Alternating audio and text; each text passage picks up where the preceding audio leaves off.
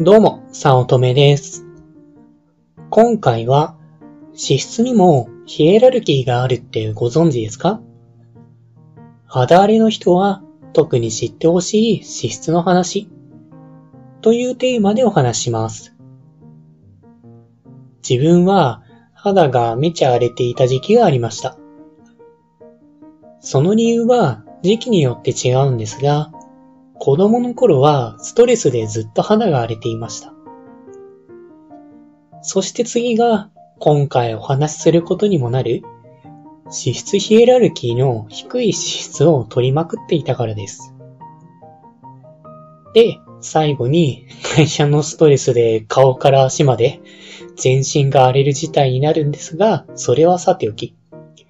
2番目の、まあ、肌荒れと脂質に関連したお話を少ししようと思います。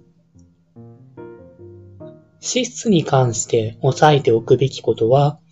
2つあります。1つがトランス脂肪酸はなるべく避けること。もう1つがなるべく魚由来の脂質を取ることです。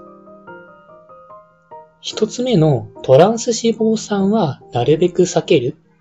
っていうことは人工的で人人間の体にはあまり適応していない脂肪酸になるからです。トランス脂肪酸は自然界にはなくて企業の論理でたくさん量産できて安定的で使いやすいという理由でマーガリンなどでめちゃ使用されています。マーガリンは有名かもしれませんが、実のところアイスクリームなどといったお菓子にも利用されていて、結構多くの場面で使用されています。このマーガリンに関しては他と比べれば言われすぎな面もありますが、積極的に取るべきではないというところは同意見です。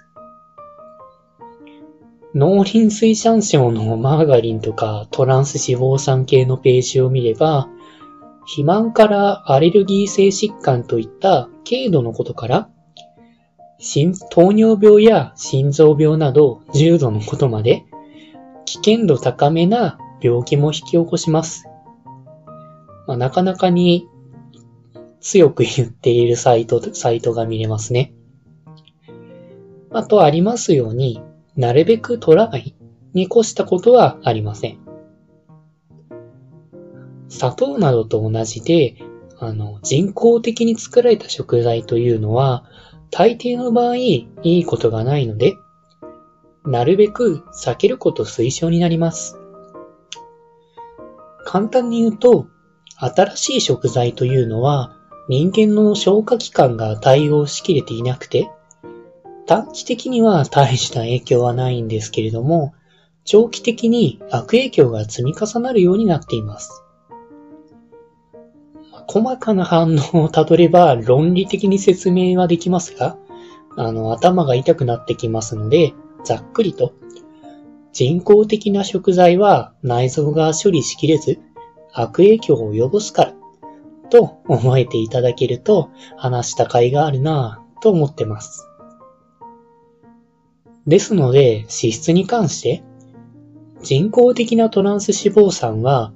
人間にとって長期的に悪影響を及ぼすので、なるべく避ける方が無難です。もう一つの魚由来の脂質を取ることというのは、タイトル通り脂質にもヒエラルキーがあるからです。脂質には大きく二つあって、不飽和脂肪酸と飽和脂肪酸があります。どちらが健康にいいかというと、魚に多く含まれている不飽和脂肪酸です。アマニオイルやココナッツオイルでも有名で、健康志向な人は知っている人も多いんじゃないでしょうか。こういった不飽和脂肪酸の方が優れているのでおすすめ。なんですが、一概にそうとも言えないのがちょっと残念なところです。というのも、不飽和脂肪酸というのは不安定で酸化しやすいからです。その不飽和脂肪酸、中鎖脂肪酸等なども言われていますが、ココナッツオイルやアマニオイルなどが入っている瓶を見れば紫外線カット系のものになっていると思います。そして、冷暗所に保存が推奨されているはずです。あ、というのもですね、さっき言ったように、不飽和脂肪酸というのは基本不安定で、きちんと保存しないとすぐ酸化してしまうからです。不飽和脂肪酸が酸化するとあまり良くなくてですね、そうなってしまうと、お肉などに含まれている飽和脂肪酸の方が優秀になります。その、お肉などの飽和脂肪酸は安定的なので、もちろんずっと空気中に置いておいたらそれはそれで腐ったりとか良くないので、そういうのは除いて、えー、酸化に関しては気にする必要がそこまでないので、扱いが楽です。飽和脂肪酸についてはもう酸化に気にする必要がないので、不飽和脂肪酸より安定性という面では優秀なんですね。そのため、不飽和脂肪酸が1番、飽和脂肪酸が2番、酸化してしまった不飽和脂肪酸が3番目という順番で取った方がいいことになります。できることなら酸化していない不飽和脂肪酸の魚を取った方がいいと。日本人って魚をよく食べますし、健康にいい食生活だったんだとしみじみ思います。でですね、アマニオイルをフライパンにかけているのを見たら泣いた、みたいな話はほぼ知らないですかね。不飽和脂肪酸については、火にかけると酸化するということなので、結局3番にまで一気にランクダウンしてしまうんです。まあですので、アマニオイルとかココナッツオイルの食べ方って、サラダにかけて食べることが推奨されていると思うんです。それは魚でも同じで、火をかけたら酸化してしまうので、できることなら刺身で食べることがベストです。で、時点で焼き魚や煮付け、最悪は天ぷらにすると、不飽和脂肪酸は酸化されてしまって、脂質という面では結局微妙な感じになってしまいます。もちろん美味しいので、それはそれ、あの、食べる、美味しく食べたいっていうのが目的であれば、そんなに気にしなくていいです。まあ、てか、こんなことを考えていたら、頭の中がパンクしそうで大変だと思いますし、まあ、気にしてほしいのは、肌荒れがちょっときついなって思う人が頭の片隅に置いてほしいと思っています。自分は昔、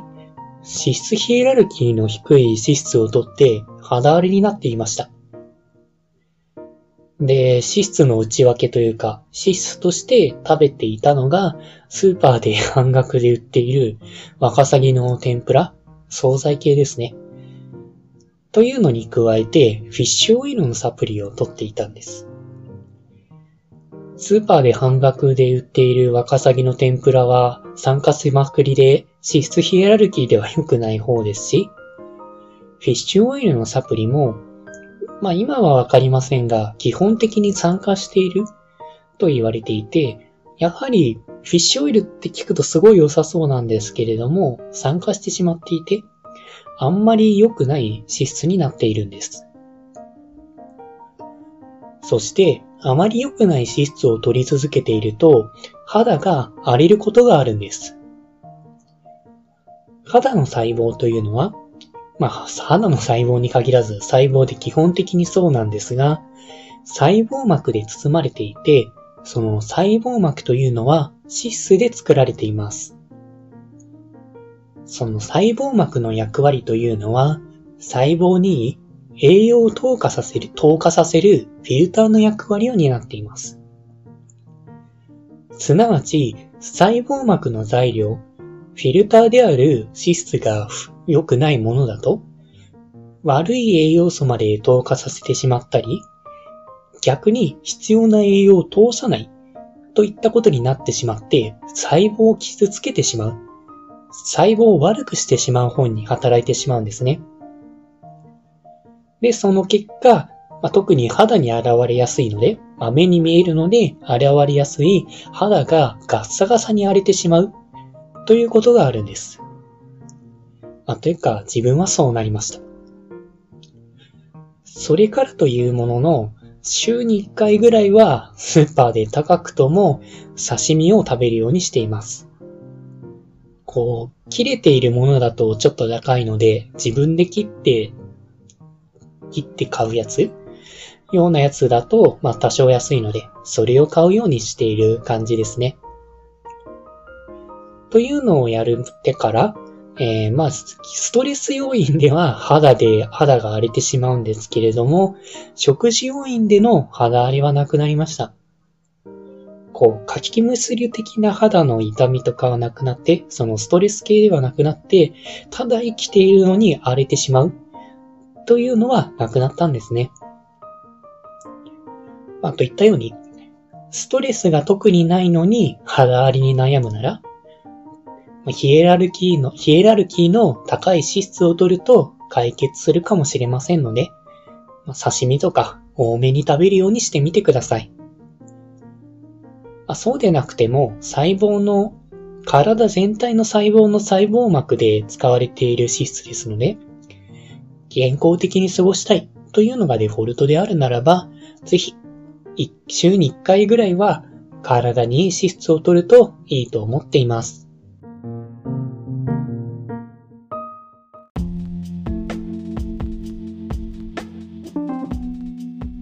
今回も最後まで聞いていただいてありがとうございました。もしよろしければ、いいねやフォロー、コメントをもらえると嬉しいです。副業を始めたい。副業に挑戦したけれどもうまくいかない。という初心者の方が会社員の稼ぎを超えるためのポイントを押さえた LINE 講義を配信しています。初心者でもできる副業で本業の稼ぎを超える方法。ゼロから始める初心者のための成功法則という講座です。会社に縛られたくない。自分で人生をデザインしていきたい方におすすめで、脱サラ自由を目指せます。よろしければご登録ください。他にもメルマガなどを配信しておりますので、まあ、自己紹介の下の方に URL があるので登録していただけると嬉しいです。通勤電車なので、ながら聞きなどに活用していただけると効果的だと思います。ご視聴ありがとうございました。